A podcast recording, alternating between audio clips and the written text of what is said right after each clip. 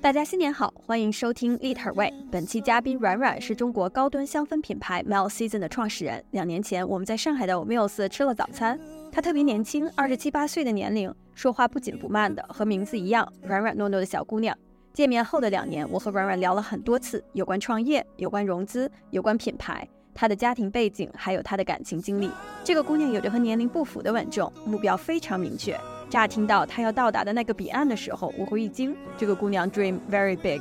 但是看到她一步一步走来，关键时候的决定，以及她吸引到身边的心甘情愿帮助她的人时，我又觉得也许那个彼岸并不遥远。去年十二月底的时候，软软融资成功，在融资环境特别艰难的时候，雅诗兰黛集团和软软谈了十八个月，终于在十二月底敲定投资金额和条件。软软告诉我。谈了这么长时间，很重要的是他不愿意妥协。帮他融资的财务在每次雅诗兰黛不回复邮件的时候，都会战战兢兢和软软讲，要不然我们松松口。但是软软说，自从和雅诗兰黛第一次见面，他就知道这个事情可以成，没有什么可惊慌的。Mel Season 不是软软第一次创业，他二十二岁的时候，因为被创业合作伙伴真挚和热诚打动，感性的他就开始做起来了，做的偶像养成公司上了偶像练习生。拍脑袋估值三个亿，但是他说第一次创业他学到了特别多，其中一点就是怎么融资和花钱。这期节目是在中国农历新年前录制的。我这两天在安静的可以听到树叶摇动声音的温哥华岛休假，我听了很多遍。这个不怕也不反感别人叫她富二代的中国女性创始人，想要告诉所有女性听众们，请你们毫不吝啬地活出你们的欲望。你可以是个女强人，但同时也可以柔美。软润，倾听自己的身体，活出一百分的自己。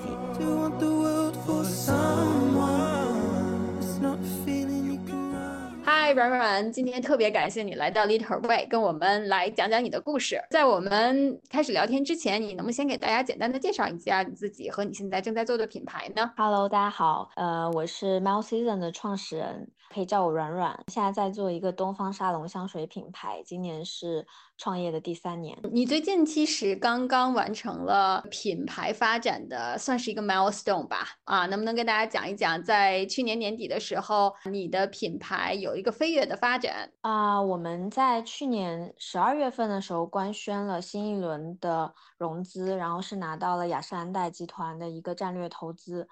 呃，这一轮的融资可能历时有。长达十八个月吧，确实是一个里程碑式的事件。雅诗兰黛的这一轮融资，其实真的是挺不容易的。我们两年多前就认识了，那个时候呢，你刚刚开始创立品牌不久，那个时候还没有线下店，然后也知道了你一些成长的经历。其实有一段你的成长经历让我记忆犹新。在我们开始讲你做这个创业项目、做这个品牌之前，你能不能先给大家讲一讲你在？中学的时候吧，还是小学的时候啊？那个时候刚有 iPhone，你做了一件什么样子的事情？好呀，好呀。其实我一直是乔布斯的粉丝，呃，可能从小学五六年级，就是当我在网络上第一次看到 iPhone 的广告的时候，我确实有一种呃被 shock 到的感觉。然后那个时候，我周围的人应该都还是在用那种小灵通和按键手机的一个年代吧。我记得应该是第一代的苹果手机，然后我当时就去找很多渠道，就是看怎么样能够买到这个产品。最后应该是在淘宝上面，通过一个深圳那边水货的呃供应商，我当时还没有办银行卡，那个手机应该要五六千块钱吧，呃，差不多是我一年的那种红包的一个收入了。我是去了邮政局，然后是。通过那个邮政电汇把这个钱汇出去，经过了两个多礼拜的等待吧，就是终于收到了 iPhone 第一代的这样的一个呃手机，我我觉得是很震撼我的，但是我觉得每一个细节都做得很极致。就哪怕它震动的声音，或者说当你去触摸这个屏幕，包括整个 iOS 的系统，它的这种简洁和美感，我我是到现在都觉得是深深的有 inspire 到我的。然后当时其实，在那个年纪来说呢，父母肯定是比较抵制我去进行这种所谓的高消费吧，所以我我是一直骗他们那是一个 MP4 来的，就是他们 一开始也一一直都不知道它是个手机。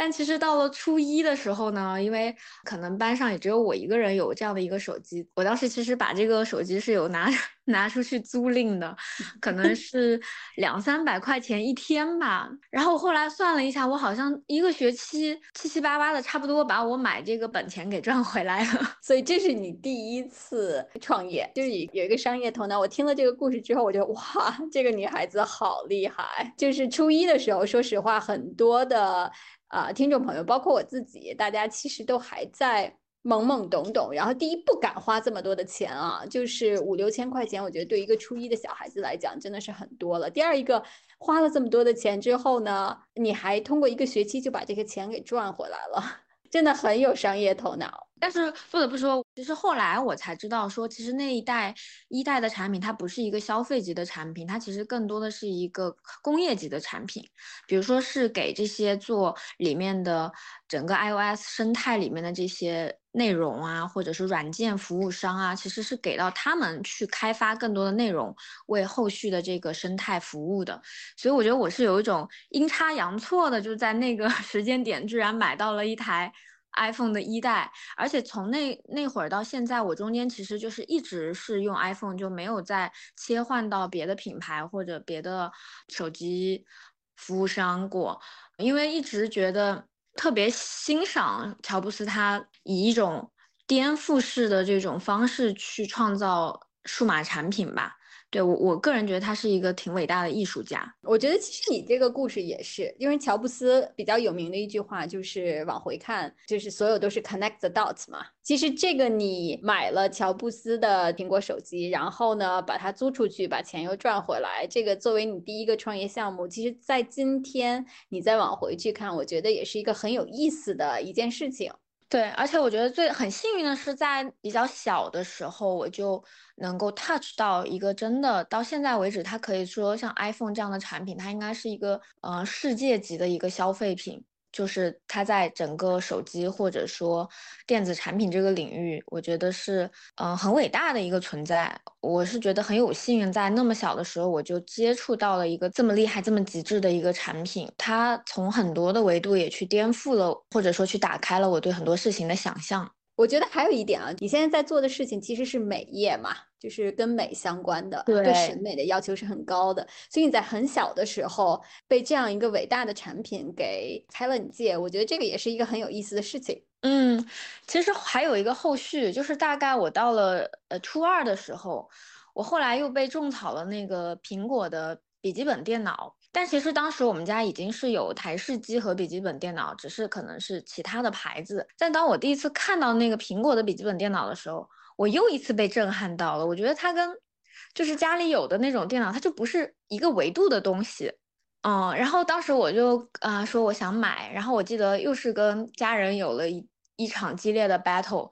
因为他们就会觉得，嗯，从功能的角度，从这种 functional 的角度，就是我们已经有电脑了。就完全可以符合你现在就能满足我的什么上网冲浪啊，或者去就是功能层面它都满足。就是为什么要去再买一个电脑呢？就是他们是不理解这个事情，然后甚至还联合我姐姐，就是一起对我进行思想教育，就说就说是不是虚荣心作祟，你需要去买一个苹果 这样的笔记本？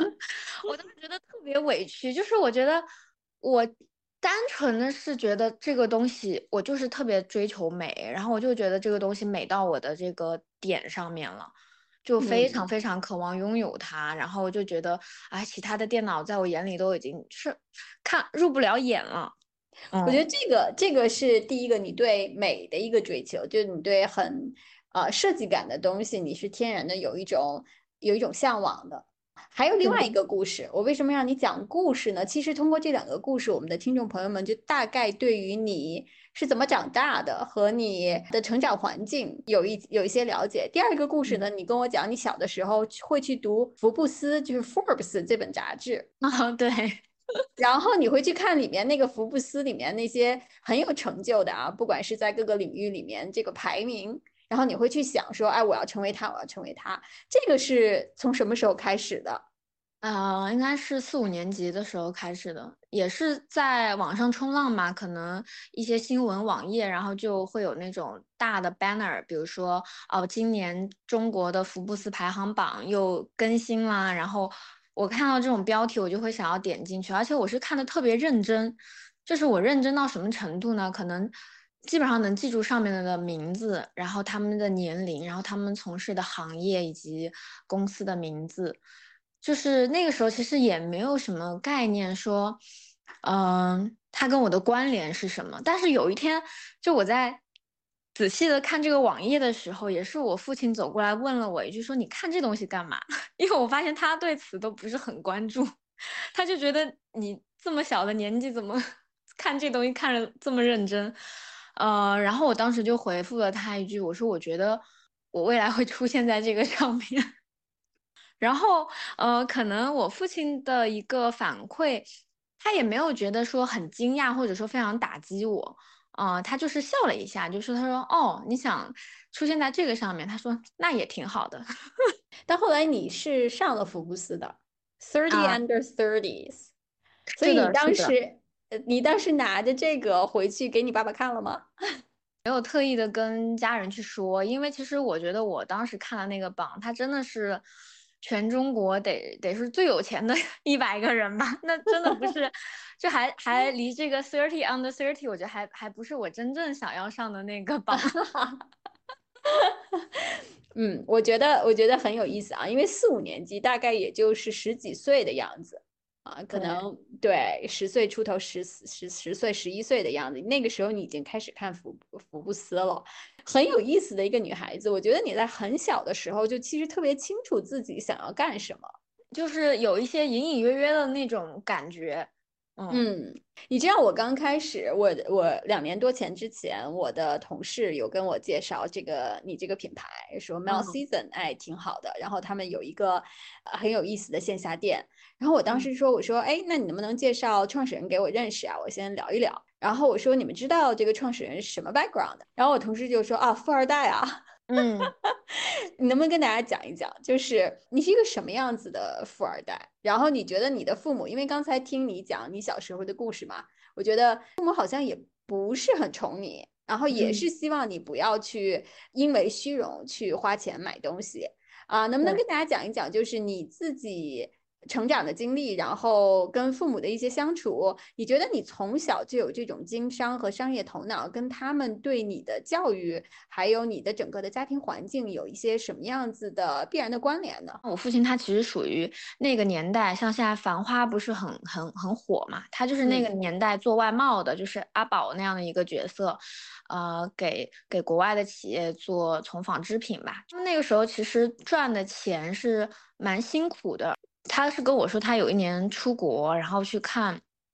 可能在商场里面看到了他自己生产出来的那种产品吧，然后他被那个价格震惊到了，在国外可以卖到上百美金，对。所以他回来之后就跟跟我说，就是跟家人说他要做品牌，然后可能在零几年的时候吧，他确实也砸了两千万去做一些呃，就是什么请韩国的设计师啊，或者说在王府井去开出一家旗舰店啊，或者什么找那种 CCTV 所谓的什么品牌营销顾问啊，就是花了很多冤枉钱，最后这事儿也没有折腾起来啊，可能他的这个经历吧。也算是，呃，在我心中埋下了一个种子，就是我觉得他没有实现做品牌这个事情，但是可能我我自己觉得冥冥之中我可能会走上这条路，也许对于他们那个年代的人做品牌本身就是一个有点像伪命题了，因为他其实是五零后嘛，然后嗯，我觉得是在一个比较艰苦的环境里面成长出来的。那其实品牌，你要讲故事，你要真的去见过这个世界上足够多的好东西，然后你才能有这样的一个积累，然后才能全部的把它放在一个品牌里面，从它的产品上面去体现出来。那你觉得，作为这样子的一个家庭里面成长出来的创业者，你天然的优势和你的劣势是什么呢？呃，我觉得，比如说别人形容我是富二代什么的，我我我也没有觉得有什么 就我对这个词儿也没有很反感了。就是首先，我觉得作为一个品牌，或者说像我们在做一个比较高端的定位、比较 premium 的这种品牌，我觉得富二代也是一种优势吧，某种意义上，因为我在过去的十几年里面，确实很多东西我真的是自己实打实的。花了很多的钱去去见识了这个世界上最好的呃品质最好 level 的这些消费品，然后嗯，包括像我们这这个行业的这些东西，我觉得你得先把自己的眼界和对很多东西的理解打开，然后你你的 benchmark 也先把它定的足够高，因为我总觉得如果没有看过世界，你做。去去闭门造车的话，很很容易做出来一个东西是比较比较缺少包容性的。然后我觉得我的背景，嗯，其实我大学三年的时间几乎是没有在学校上课的，就是因为我们属于那种只要写论文就是可以可以可以毕业的。觉得我们那课程很无聊吧，我就开始旅行，然后去了四十多个国家，也许会比。我在这个大学的课堂上学到的东西，对于此时此刻的我来说会帮助更大一些。我是觉得这些东西确实也是要感谢父母能够给到这样的一个支持，就是也得花不少钱呢，对吧？如果我不是富二代，可能我也只能穷游，或者只能想一想，也不可能经历说我在我记得人生中第一次去住安曼的时候，我确实就实实在在的又被又被 shock 到了一次。觉得原来做酒店是可以这么的极致，然后它每一个触点，每一个对客户的触点，它的这个服务可以这么的舒服，然后让让一个人真的觉得那个那个时间都是变得很珍贵的。我们讲回来，你的创业经历啊，在很小的时候就因为父母和家里面的支持，去打开了自己的眼界。然后去看了很多的东西，这个的确对于你现在做的 Mel Season 这样的一个高端沙龙香水品牌是一个加分项的啊。在做 Mel Season 之前呢，其实你还有一个创业项目，嗯。做的跟这个是完全不一样的，你能不能跟大家讲一讲之前在 Mall Season 之前的那个创业项目是什么？又是什么样子的一个契机让你开始了那一个项目呢？呃，其实我当时刚毕业的时候，我是在做投资，然后做了六个月，也是在那个过程中，我认识了我当时呃第一段创业的合伙人，然后其实认识将近半年的时间，就经常频繁的会。晚上他晚上给我打电话，就是可能会咨询我一些遇到的困难。呃，当时这个公司加上老板吧，员工三个，老板一个，然后签了四个艺人，对，就是一个 很小规模、很小作坊的公司，啊，叫做昆音娱乐。我们当时的定位呢，就是想做一个国内的像 YG 这样的一个，呃，垂直做偶像内容的一个。呃，娱乐公司，其实这一段经历真的完全不在我的人生规划之中，因为我可能从小我也没有追星过，然后对于娱乐行业呢，也不是说特别的懂，但是我真的是被我的合伙人，然后被我们公司的艺人，我被他们当时的一种状态打动到了，就是他们真的是非常的有生命力，就让我觉得跟他们待在一起的。那个时刻是非常享受的，然后呃有一种大家一起奋斗、一起创业，然后有一个很很美好的梦想，然后可能是我也比较感性的一个人吧，我觉得这种这种状态让我挺上瘾的。然后我觉得我还那么年轻，那会儿应该是刚毕业，二十二岁、二十三岁，我觉得这个世界就是来到这个世界就是来玩儿，就是来体验的嘛。我觉得比起投资的工作，我会更 enjoy 去跟他们一起创业，哪怕在一个很艰苦的环境下，嗯，我都觉得是非常享受那段过程的。然后也比较幸运吧，就是在我加入公司不到半年的时间呢，我们就收到那个爱奇艺偶像练习生的邀约。然后当时中国的偶像市场其实才刚刚起来，其实他想要招满一百个练习生都是非常困难的，就是有很多的练习生他真的是滥竽充数，就是因为他当时这档节目是模仿韩国的那个 Produce 幺零幺嘛，就是他需要一百个人。但是我们当时的呃练习生，他们已经训练了一年半两年的时间，所以是一个非常契合的一个机会。然后最开始这档综艺并不被别别人看好，他甚至招商都是非常困难的。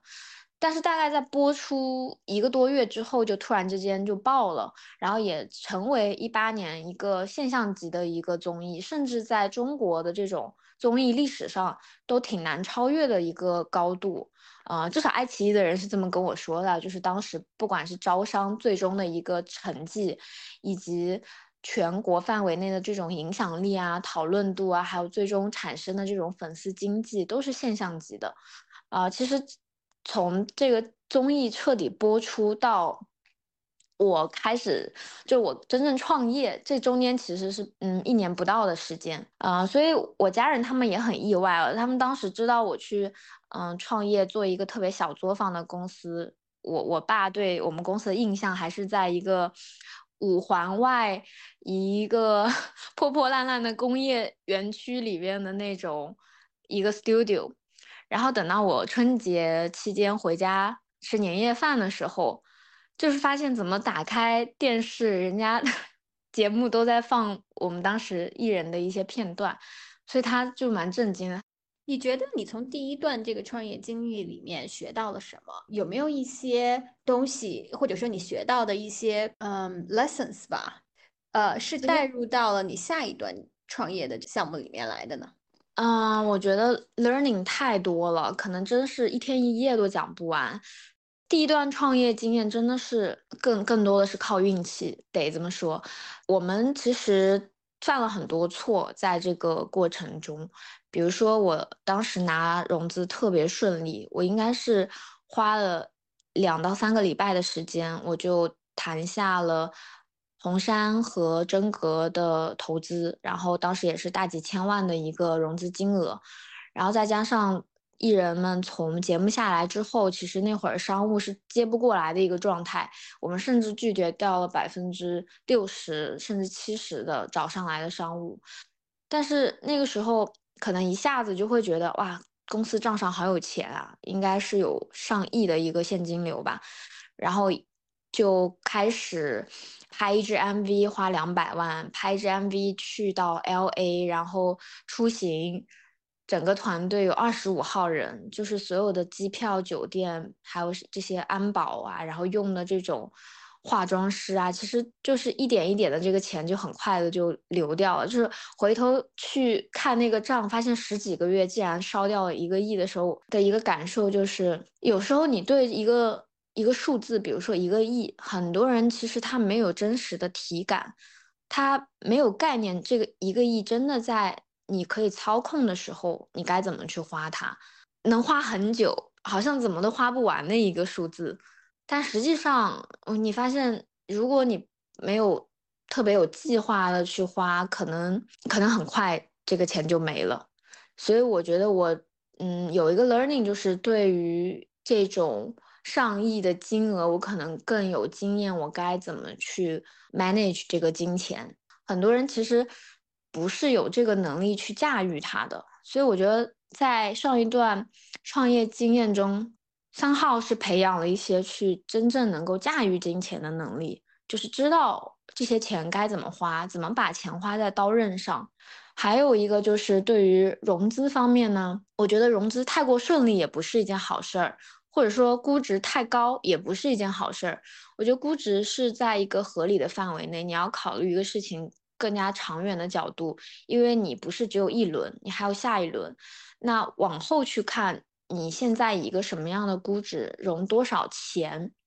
是更合适的？其实当时第一段创业的时候是拍脑袋决定的，因为我们那时候公司。零收入啊，就是完全不知道该怎么去估这个估值，我就随便报了一个三亿，然后在那样的市场下，居然就是投资方都接受了。对，呃，现在的话，我可能会更加去思考，嗯，融资的金额，我觉得是一笔不大又不小，就是要刚刚好的钱，你不能一次性融的钱多到你觉得好像你可以高枕无忧，这几年随便怎么干都行。它还是要给你一些压迫感的，就是你在这样的钱花完之后，你是不是该做出一些成绩，或者该把整个公司带到一个什么样的节点，能看到什么样的结果？然后又不能太少，因为真的你拿的钱太少了，你整个动作可能也会变形。就是当你去做一些决策的时候，可能会有一些束手束脚。对，所以我觉得可能在融资这个角度，就是一笔不大不小，但是对于公司现阶段刚刚好的钱是比较合理也更健康的。其实你们第一个创业项目还是蛮成功的，而且现在这个项目还是在很成功的在运营着。为什么走出来去做 Mel Season 呢？做一个高端的这样的香氛的品牌呢？嗯，我其实一直对人生的很多东西没有刻意的去规划它，我一直觉得是。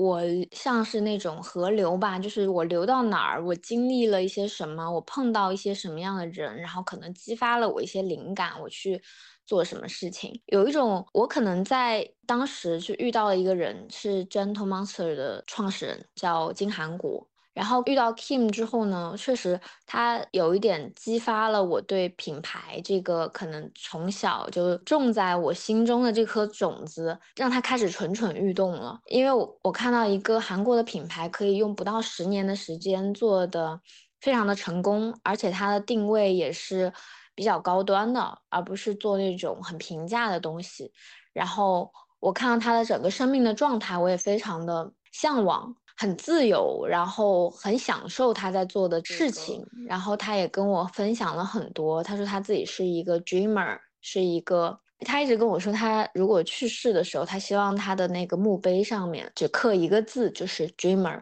我我是真的啊，觉得特别感动，然后然后就觉得其实这才是我真正我的生命最终想要做的东西。但是品牌这个东西可能是我的人生的一个使命，我觉得这个特别好啊。就是你个你的第一个启发者，其实就像你讲的是 Steve Jobs，但是你可能没有机会啊，那个时候也太小，而且你可能也没有这样子的机会去能够跟他有一个面对面的这样的一个交流的机会，去得到一些启发。但是我觉得你人生当中第二一个，呃，role model 吧，可以这么讲，就是。这个人生导师或者说人生的偶像就是 Kim，做 Gentle Monster 的 Kim。然后你可能是通过他的一些人生经历，还有他做创业的这个最底层的驱动，他的这个逻辑所感动了。你觉得现在你再往回看，走了大概三四年的样子吧，来去做你现在做的这个品牌，你往回看的时候，你能总结一下你想要去创业？驱动你的这个最底层的逻辑是什么呢？嗯，我觉得这个问题很有趣，因为在我真正创业的第一年，我不知道这个答案，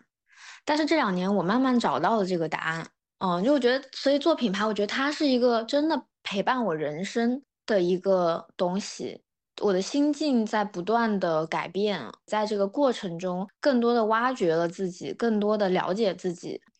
我其实是在去年的时候跟一个心理咨咨询师聊天，因为当时他去了解我们家的一些家庭的这种关系吧，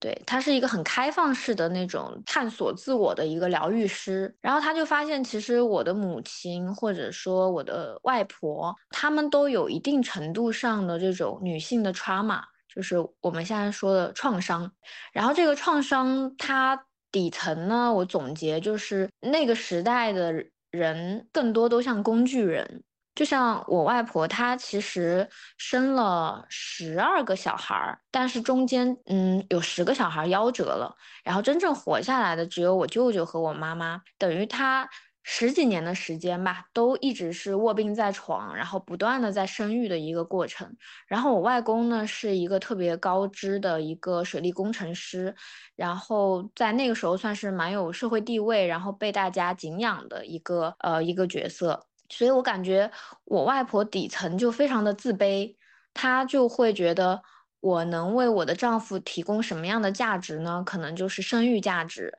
她会把自己的价值建立在为丈夫生孩子，然后能把这个孩子养大。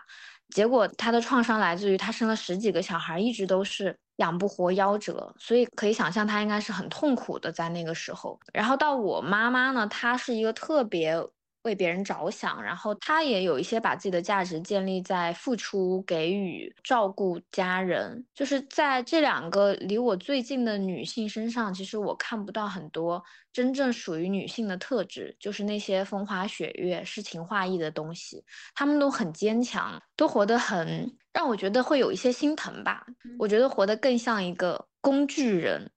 嗯。然后那个疗愈师就说，我就自然的讲到这些经历，我就哭了嘛。然后他就说，哎，他说，那你现在在做的事情，你有没有发现跟我底层这个有一些受伤的女性原型有关系？我就瞬间明白了，因为我其实，在做的生活方式也好，或者香氛也好，其实在我妈眼里应该是就是无用的东西，因为她的生活中没有这些。就是她不去美容院，也从来不做指甲，没有不做什么头发，然后不爱逛街，是对自己非常严苛的那种人。但是我在做的这种东西，其实就是她眼中的风花雪月，就是没有什么价值的。但是我可能觉得这就是我在呃一些女性身上看到的缺失的一部分吧。我觉得好像女人应该有点有点这种。不建立在实用主义身上的这些东西，我觉得可能我感受从小感受到了这种在女性身上缺失的那一部分，所以我现在对这个东西会觉得很很向往，很很享受，而且也希望有更多的女性，她们可以回归到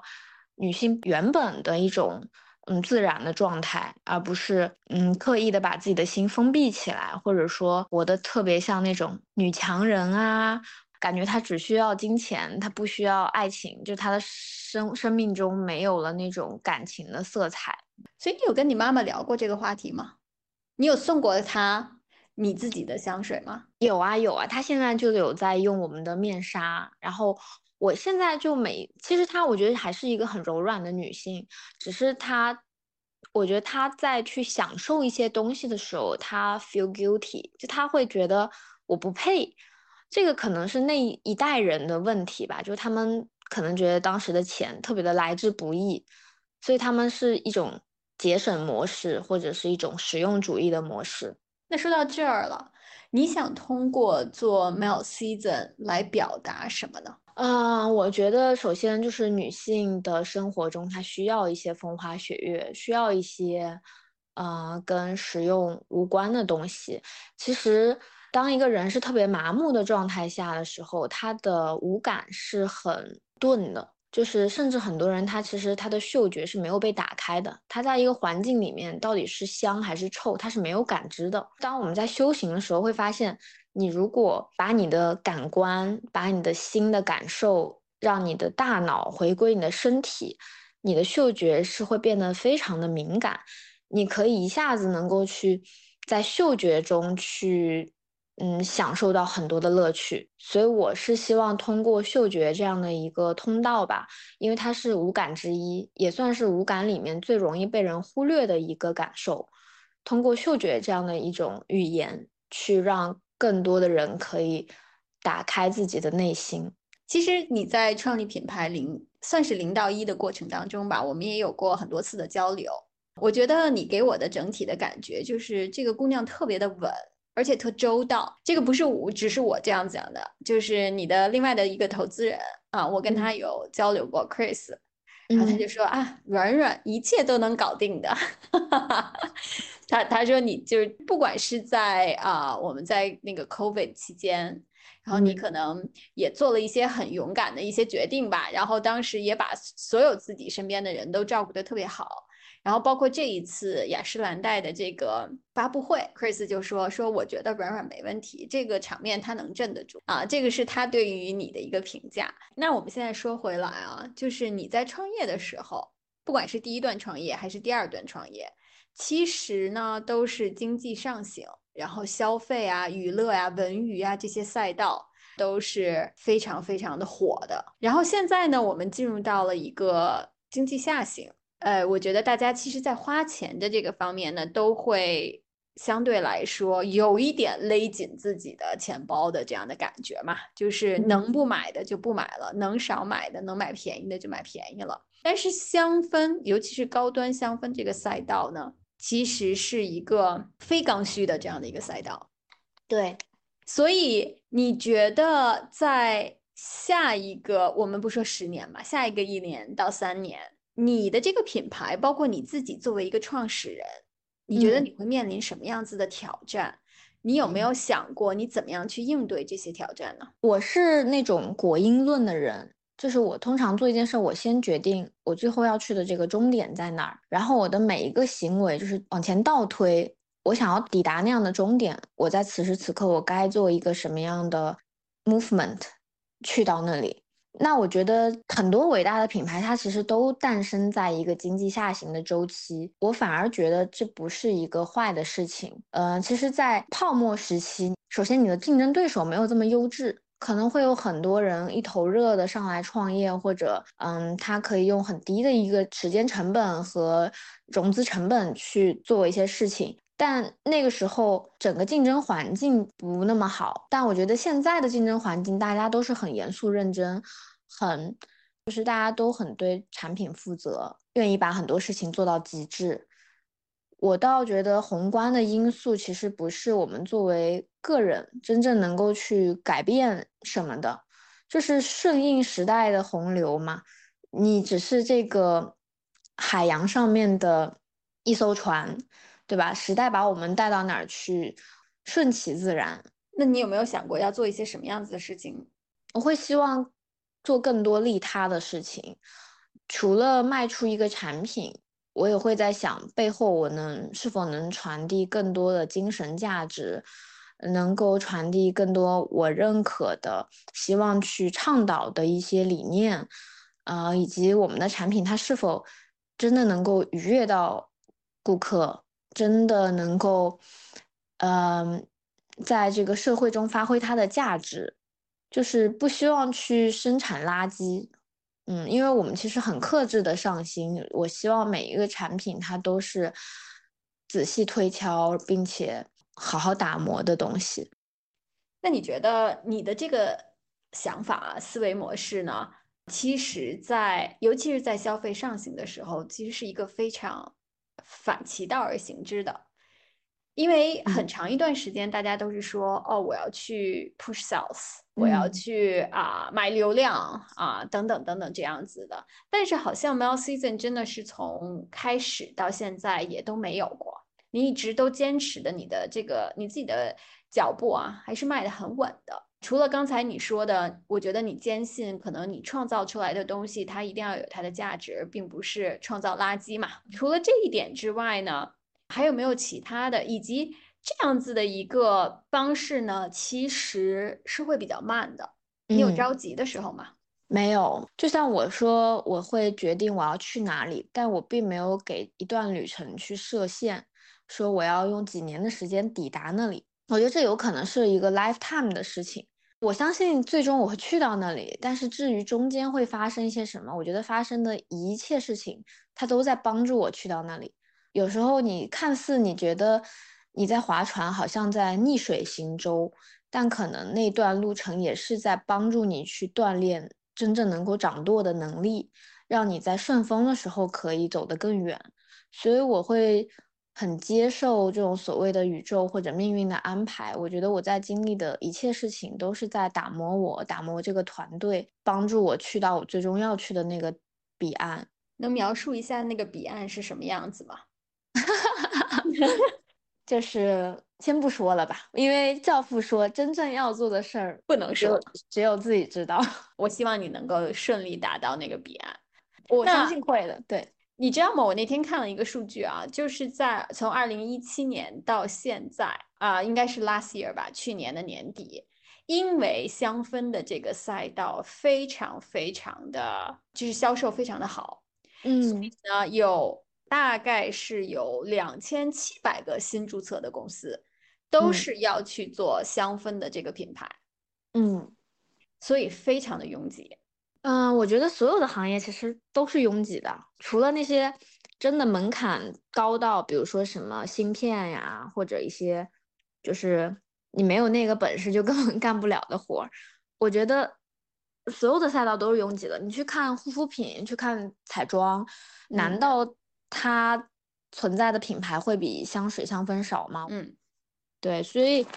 我不是很关注这些什么有多少人去注册了新的品牌，有多少新的这个创业者，还是更关注自己脚下的路吧。所以你不是会特别担心竞争？我觉得有竞争是好事儿。如果这个赛道冷到都没有新的公司出现，那我说明可能连赛道都选错了。所以在这个赛道里面，想要进来的、来去做香氛的或者生活方式的，很多是女孩子。嗯，而且很多是女孩子第一次创业啊。这些女孩子呢，也有很好的审美、很好的教育背景啊，也有。她们想要表达的东西。那对于这些想要在香氛赛道创业的女生，你想要跟她们讲一些什么样子的话呢？有没有一些什么样子的坑是你有走过的？你现在想要跟她们讲一讲，可以让他们避免去走弯路或者跳到坑里呢？我还真没有走过什么大坑。嗯，我觉得只要你想做就做呀，就是 Why not？为什么不呢？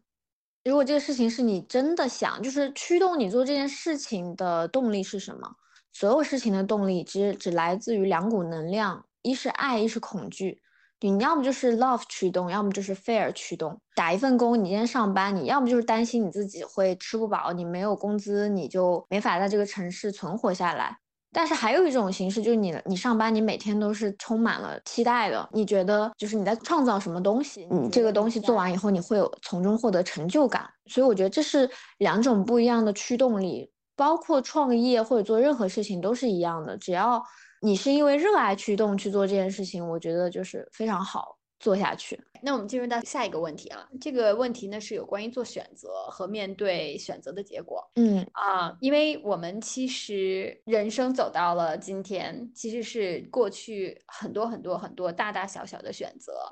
堆积出来的。嗯，就是从大的一个角度讲呢，你现在选择的路呢是很多平行世界里的一条。可能在过去的某一个时间点，你如果选做了另外一种选择，你现在走的路就完全不一样了。嗯，对吧？然后从小的角度生上面来讲呢，生活的每一天呢，都会要面临很多大大小小的选择，尤其是对于女孩子，我觉得可能要面临的选择就更加的多，或者更加的急迫。你刚才有讲了，就是你去选择去做创业，和你现在在做 Mel Season 这个品牌，你的底层的这个驱动，可能是你看到了自己家里面女性长辈的人生经历。你觉得想要成为一个更加丰满的这样的一个女性的这个形象的话，可能你既要有很自信、很刚强、很历练的那一部分，同时啊，女性自然天然有的很柔软、享受这些美的这样子的一些选择也是很重要的。那么我们现在来聊一聊，就是你在去做选择的时候，你的底层逻辑是什么？呃，其实这个问题刚好我刚刚也。算是半回答了，因为就是我说用什么东西驱动嘛。但是我做选择，一是我一定是做所有事情都必须是爱驱动的这样的一个状态。呃，我觉得我爱我驱动我去做这件事儿。选择我现在会更多的，呃，我觉得选择也分为两种类型，一是大脑的选择，二是身体的选择，或者我们说所谓的心的选择。原来我其实是一个蛮理性。很讲逻辑，特别一二三四五的那种人，然后所以我当时做很多选择的时候，会更多的依赖我的大脑。但现在在做这个品牌两年三年的过程中下来，我觉得我是一个更变成一个更加内心驱动、身体驱动、感受驱动的人，就我会有意识的去控制，让我的大脑不要参与这么多。当我在做选择的时候。这是来自于我这几年，其实也算是一半在修行的一个状态嘛，就经常会做一些冥想啊、内观呀，然后研究《道德经》啊。我发现我们会特别依赖自己的大脑，但是大脑它所获取的信息和它去分析处理一个选择的时候，它其实是很依赖于你过往人生中几十年的经验的。那它的这个知识库是有限的。但我发现人的身体和内心感受到是一个更有智慧的一个灵魂。呃，打个比方，我们如果去做一道大学或者初中、高中的一道高数的数学题，可能现在已经忘了怎么做了，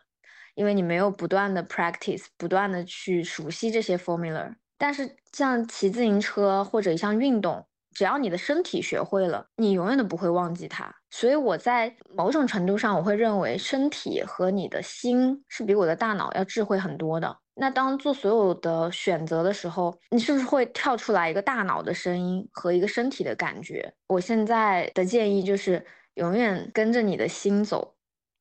有没有因为你大脑做的选择，后来你觉得往回看这个选择是选择错的呢？或者说你你从新出发，这个你现在又有后悔了，有这样的案例吗？我现在至今为止，我从新出发的选择没有后悔的，嗯，但过去二十几年里面有非常多因为大脑的选择而后悔的事情。那当你做的这个选择，就是可能一个你个人的价值的这种体现和实现，跟主流价值观有冲突的时候，你怎么样去面对呢？首先看这个选择，它是更个人的一件事情，还是有更大影响力的一件事情吧。我觉得，如果它是一件个人的事情，我不是很在意主流的价值观怎么看，因为像《乌合之众》这本书里面也说了嘛，呃，很多主流的这种价值观，我认为是有一些问题的。嗯，可能它是一个时代的需要，比如说很多在西方国家这种所谓的女权主义的运动，或者一些平权的一些运动，在我看来，它有一点过于极端的把女性推往了一种雄竞的一种环境。我觉得也是挺痛苦的一个事情，就是女性完全可以在自己想要的一个领域里面去发光发热嘛。主流价值观，我觉得它是要服服务于整个社会的生产力的。就像之前整个社会其实教育出来的人更多的工具化，它更是一个螺丝钉的一个思想。OK，我们现在说回啊，刚才你聊到，我们刚一开始的时候有讲到说你在去年的年底 close 了雅诗兰黛的这一轮的融资。然后你说你用经过了十八个月的这样的一个过程，我不知道你能不能讲啊？你能不能从刚一开始你接到这个橄榄枝，到最后你在二零二三年十二月份还是十一月份的时候做这个发布会，这十八个月里面你都经历了什么呢？从二二年的夏天，我当时第一次跟 Loda 的人接触，我觉得在基本上在那一刻吧，我脑子里已经有了一个画面，就是我有一个很很明确的声音，就是 Yes，我要拿到他的投资。为什么呢？嗯，可能那确实是我在当下最优的一个选择。嗯哼。嗯，然后你带着这个信念开始跟他去谈判嘛，或者说跟他去接触，中间有发生一些 ups and downs 吗？嗯，确实在，比如说 FA 的角度或者律师的角度，他们觉得这个这个 case 真的是。蛮曲折的，因为整个时间非常的长，走了很多的流程。呃，虽然结果是很圆满的，但中间对于财务工作者来说，他们觉得只要对方没有打钱，一切都是不确定的。但是其实在我看来啊，从我第一次见到他们的时候，在我这儿已经是一件确定的事情了。我的信念。就支撑着我说，对，这个就是我要的一个结果。所以中间发生了很多，比如说我们在针对一些条款的不停的修改啊，然后 argue 谈判的这个过程中，它很多谈判它不是通过一次就能够得到一个明确的答案的，可能需要很多次的交涉。然后我也比较坚持我的一些底线和原则，没有说因为是一个特别大的集团去做过多的退步吧，因为，嗯。我在接触投资人的时候呢，我并不会说把自己的姿态放得特别低，我底层还是有一个很 强的信念，就是我是替你赚钱的，就是我觉得彼此 是平等的，对，就不是我，我不是跟你讨钱，也不是跟你要钱的，我也不是骗你钱的，就是你这个钱给了我，不是打水漂的，我也是要很努力的去为你获得很高的或者。非常可观的一个回报吧，所以我的心态是放的比较平的。我觉得大家是在一个很平等的位置上去谈一个双赢的一个合作和 deal，这是基础。那可能在整个谈判中，确实我有很多的坚持，让他们也觉得挺意外的，就是没有他们想象中的那个推进的那么顺利吧。但我也是最终都是用一个我们最后是双赢的一个局面去把一些条款给谈下来了。因为只要他们发自内心的相信我做的每一个决定都是真正的为了这个公司长远来看更好的发展，我相信彼此能在这个程度上去达到一个共识的话，眼前的很多的小细节或者说所谓的这种。小的条款是真的，你你放到十年以后看就是很不重要的事情。所以说这过程呢，我很多次的坚持了自己的一个底线，然后那就会让很多事情的进展更慢一些。因为如果一些条款我接受，那 OK，它就到了下一步；如果我不接受，我们就是要来来回回的不断的花时间去谈判，去试图要去说服对方，对，也要让他更理解我的立场。能不能跟我们描述一下？其中最难的一场谈判，那，你可以不用讲商业的细节，但是你都经历了什么呢？现在回过头去看，我甚至都不记得了，就是就是在我的记忆中已经没有那个什么最难的一场了。我感觉我只记得我从第一次见到他们公司的人，其实我脑子里就有一个很强的信念，就是 OK，他就是我要找的真正适合我的投资人。因为我在此之前也见了很多国内的一些投资机构的人吧，可能在那两三个月里面见了三四十个。当你见到过对的人的时候，你就知道之前的人有多么的不对。嗯，嗯，这个好像也跟谈恋爱差不多。嗯，然后我觉得也是一个感受的，就是我很看重跟投资人之间的一个 chemistry，就是彼此是不是面对面时候能不能聊得来。其实。真的是一下子，可能半个小时就能感觉出来的，嗯，所以我觉得也是一个听从我内心的一个选择吧。因为其实后来也有冒出来一些愿意给出更高的估值，或者也非常想要投资我们的其他的投资方，最终我还是在用自己的感觉做判断吧。那当时有没有想过说，可能因为你特别的坚持，那这个 deal 就谈不下去了？不会。就是我的 FA，其实他是很忐忑的，他们会觉得，哎呀，每次我们都在不断的挑战对方的底线，但是就是就是，比如说我们谈的没有那么愉快，OK，然后中间他可能有十天就没有消息了，就在这个过程中，FA 是比较忐忑，他会觉得，哎呀，我们要不要怎么样再试探一下呀？或者我们是不是考虑在什么方面再做一些退步呀？但是对我来说，我就觉得没关系，我说就耐心的等对方的答复就好了。那你有忐忑吗？我没有，就你完全就觉得板上钉钉这件事情，你一定是能够达到你想要得到的那个结果的。没错，我从对从十八个月前就是这种感受。其实，在中间咱们也是沟通过的，你应该也能感觉到，我并没有觉得这件事情对我来说是不确定的。嗯，是的，我没有感觉到不确定，因为我觉得我觉得会很难的谈判，但是我觉得你肯定是可以把它搞定的。这个也是我的一个信念吧，是的。OK，那我们现在再来聊，你是怎么样看待成功和失败的？成功和失败，我觉得如果能以我想要的方式过这一生，就是成功的。嗯，失败就是如果我有很多的身不由己，没有按照我的信念和我的真实的个人意愿。去做一些事情，我我在我看来，他结果再成功，他也是失败的。嗯，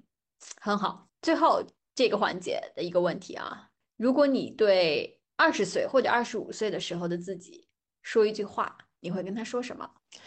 哦，我希望那个时候的自己就能够知道，身体比大脑更重要。嗯，就是你的身体完全知道你在做什么，你想要什么，只是大脑对此一无所知。你刚才说你达到现在的这样的一个状态是通过冥想和内观，能不能跟大家讲一讲你怎么样做冥想？然后你看了哪一些？就是在内观这边的修行，你都做了哪些呢？其实除了冥想和内观呢，还有一个原因是一段一段已经分手的恋情。哇哦，这个我不知道。嗯哼，可能是最开始，我觉得人进入修行，或者说。你能意识到自己身上的 trauma 创伤是什么？它可能需要一个点，让一个很集中，让你感受到痛苦的点吧。嗯，呃，我是在疫情期间分手了嘛，然后当时确实感觉很痛苦，然后也一直在思考自己在这段感情中有什么样的问题，然后才慢慢的开始去接触一些。最开始我只是希望把自己的心情能让自己的心情更好一些，让自己能够更平静一些，然后就慢慢的开始接触呼吸冥想啊，觉得这个过程呢，它会帮助身体的经络，帮助身体的一些。所谓的结节，慢慢的去放松和打开，然后你就觉得整个身体、整个人都会变得柔软下来。我觉得自己原来还是一个密度很高的一个存在，就挺僵硬的。那你给我举一个例子吧，就是你之前你觉得僵硬时候的你自己和现在慢慢柔软下来的自己，最大的一个不同是什么呢？除了你，除了刚才我们说的，就是很很硬的这种感觉，还有没有其他的不一样？之前我会很喜欢对抗，就比方说别人讲了一个东西，我特别不赞同，我可能会以很对抗的方式去去辩论，然后试图去说服对方，但是。当身体变得柔软之后，你其实会变得更包容一些。你觉得听到所有，呃，跟自己意见相左的声音的时候，也可以一笑而过。会觉得这个东西跟我的生命有什么关系呢？要允许别人有不同的意见，就是我会觉得就不去对抗了。对很多事情，会接受它，就是流过去。嗯，特别好。OK，我们下面进入到最后一个环节啊，就是是一些很快的问题啊，你不用多想，就想到什么就说什么。第一个问题就是，如果有一块广告牌，世界上有几个亿的人都可以看到啊，你可以随便写，你想要在这块广告牌上面写什么？写一句话：生命完全知道自己在做什么，只是大脑对此一无所知。如果你可以带三本书到一个孤岛十年，你只可以带这三本书。意味着你要不停的重复的看，你会带哪三本书呢？沉浮实验，嗯，悉达多，嗯，还有与神对话，嗯。OK，那我们进入下一题，你最欣赏的女性是谁？其实我还蛮欣赏那个乔治克鲁尼他的老婆。哦啊，我知道他，他叫阿梅尔。为什么你欣赏他呢？呃，因为我觉得他没有压抑自己的欲望。嗯，有意思。就我希望女性可以在她所有的领域里面实现她真实的灵魂的欲望，比如说的表达自己，嗯，比如说很令人羡慕的感情，我觉得有很多的这种限制性的想法在在一些女性的这个意识里面，嗯，但我觉得本质上你在任何一个领域的欲望，他们互相之间都不不冲突的。就你可以是一个很美的，然后呃拥有非常令人羡慕的感情，然后也可以同时在事业上有自己的一片天地，是一个非常独立的，能够独当一面的一个人。然后同时，你对你的宠物、对你的家人，你也可以是很孝顺、很温柔、很贴心小棉袄的存在。对你的朋友，也可以非常的热心。就我觉得所有的这些东西，它都不是一个呃选择题，说我要二选一。你可以在每个领域都实现你真实的灵魂的欲望。最后一个问题了，如果以一首歌结束我们今天的聊天，你会选哪一首歌呢？面会菜，因为我当时是在一个在西藏吧，在一个桃花树下，第一次听到这个音乐，然后有一种。嗯，觉得灵魂被洗涤的感觉，嗯，很好。OK，我再要问你一个问题啊，这个不是最后一个问题，就是你在去做你自己的香氛的时候，你的灵感通常是来自于哪里的呢？来自于对生活的觉察，嗯，可能会来自于我的感情生活，也有可能来自于我身边所有的有生命力的东西。一株植物啊，或者收到了一束花呀，嗯，去哪一束花呢？嗯，可能是去接朋友的路上吧，就是突然，哎，看到了路边有那种蛮，嗯，不都不是一个花店，可能就是一个一个一个推着小车的那种卖花的，呃，小贩，然后当时就觉得，哎，我应该给他带一束花，然后当时就停下车买了一束花，应该。好像都不到一百块钱，几十块钱吧。然后我觉得送出去的时候，对方真的是那种那种喜悦能够溢出来的，让我觉得哇，这个我这个买的太值得了。OK，那我真的是最后最后一个问题了。呃，如果听众朋友们听到现在，其实也已经很长时间了，非常感谢大家的时间。最后，你有没有什么想跟听众朋友们讲的？尤其是女性的听众朋友们。嗯，我希望大家，哎，这好官方啊，感觉怎么说呢？你有没有想跟女性女性朋友们讲什么呢？其实很多想说的，在刚刚的对话里面都已经嗯提到了。我觉得女性可以在所有的领域里面都去追求自己那个最真实的欲望，而不是一个阉割版本的欲望。对，因为你只有真正获得你灵魂欲望想要的东西，你才会感受到满足。嗯，啊，我想大家都很期待 Melt Season 的下一个啊下一个新品的香型啊，能给能给大家透露一下吗？嗯，会在今年的春季，大概四月份的时候上线，也是可能时隔十几个月、一年多的时间，我们就是再一次上新。它是一个绿调的香水，然后也是比较符合春天这样一个主题，充满期待。今天特别感谢你的时间，谢谢，谢谢，谢谢 XQ，我也觉得很开心，聊得很开心。